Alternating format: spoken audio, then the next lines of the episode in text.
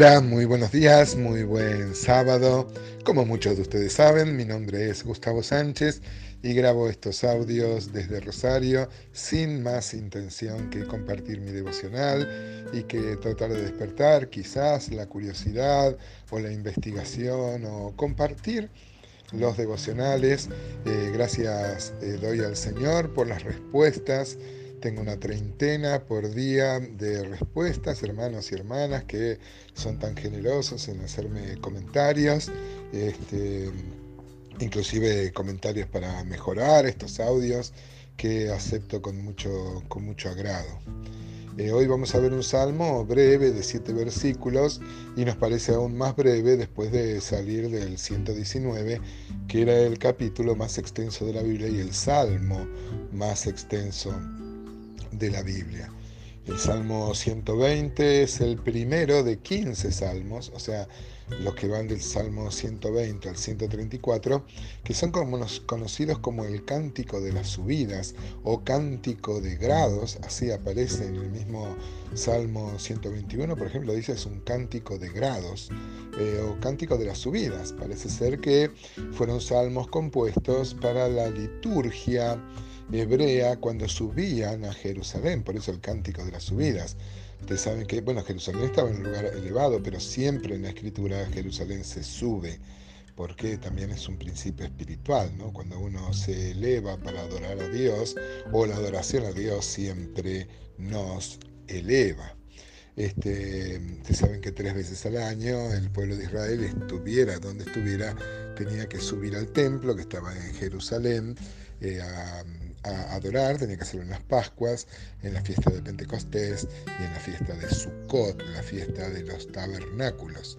El pueblo de Israel era muy festivo, este, adoraba a Dios, claro que sí, hay abundante eh, dato de esto en la misma escritura, de cómo se realizaban estos eventos y el pueblo era muy festivo y, la gente disfrutaba mucho de su religión, aunque recuerden que en una fiesta de Sukkot el Señor va a decir una revelación tan grande, dijo que lo dijo a gran voz, él miró que la religión era algo que no puede satisfacer nunca las profundas necesidades humanas y dijo el que tiene sed, venga a mí y beba, ¿no?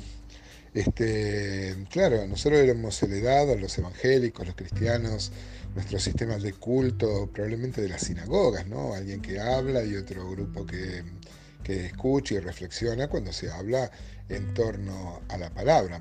Pero claro, eso no es algo que está en la Biblia, ¿no? El formato de los cultos, como debe ser. Eh, como dice Lucas Ley, el formato que usamos en nuestros cultos no está en la Biblia, lo inventamos nosotros. Con esto no quiero decir que esté mal o bien, pero sí quiero decir que no es sagrado, o sea que la duración del culto, cómo hay que sentarse, cuánto debe durar el sermón y los demás detalles fueran sagrados, si así fuera, entonces estarían en la Biblia, pero no están, ¿no? Este, porque Dios nos dio una libertad creativa, así opinaba Lucas Ley, el líder, este, líder juvenil. Bueno, Vamos a leer entonces el Salmo 120. Dice así, este, a Jehová clamé estando en angustia y él me respondió. Libra mi alma, oh Jehová, del labio mentiroso, de la lengua fraudulenta. ¿Qué te dará o qué te aprovechará, oh lengua engañosa? Agudas saetas como brasas de enebro cuatro versículos muy ricos, muy cargados de significación. Eh, primero que dice que a Jehová clamé estando en angustia y él que hizo y él me respondió. Siempre es así, amado hermano. Uno clama y Dios siempre responde. El tema es que no siempre responde lo que uno quiere que responda, ¿no? Porque Él responde según su voluntad y no según la nuestra. Y nosotros debemos eh, descansar en su sabiduría y en el propósito que tiene para nuestras vidas. Hay tantos casos de esto, ¿no? El apóstol Pablo llega a Roma como se lo había propuesto, pero llega preso. Uno podría pensar, este, qué, qué dificultad tan seria, es mejor que esté libre. Sin embargo, Dios usó ese camino para que aún los de la casa de César y los del pretorio, como le voy a decir a los filipenses, eh, lleguen al conocimiento del Señor y del Evangelio. El versículo 2 eh, introduce un tema que también abunda mucho en la escritura. Dice, libra mi alma, oh Jehová, del labio mentiroso. Seguramente el salmista se refería a quienes lo acusaban injustamente.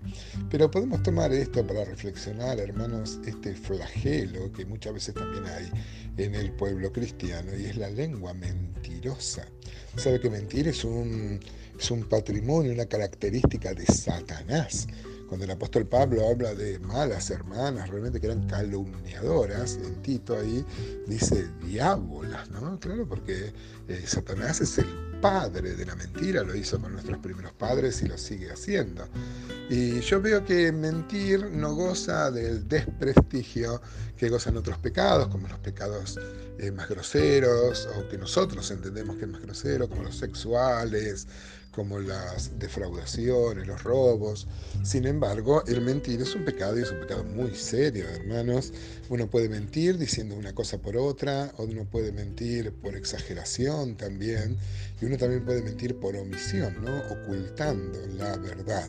Podemos reflexionar hoy acerca de acá dice que qué te dará o qué te aprovechará o lengua engañosa, dice agudas saetas de valiente con brasas de enebro.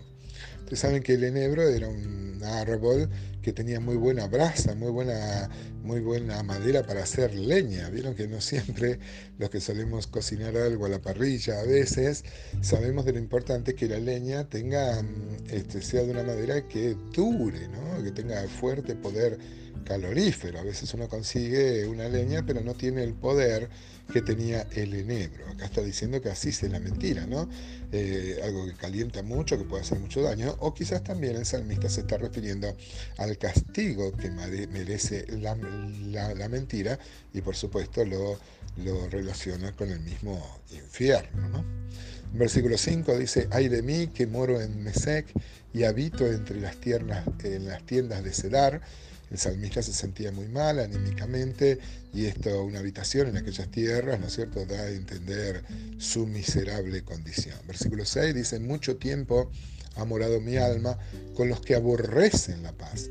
Yo soy pacífico, mas ellos, así que hablo, me hacen guerra. Ya hemos reflexionado muchas veces en estas mañanas acerca de la importancia de rodearse de personas que nos animen, nos estimulen y nos ayuden a, crecer en las cosas espirituales. Y de lo necio, lo tonto que es rodearse de personas este, que sean necios, que nos aparten del Señor. Los amigos este, deben ser como los amigos que tenía el paralítico, que son capaces de romper un techo para llevarlo a Jesús.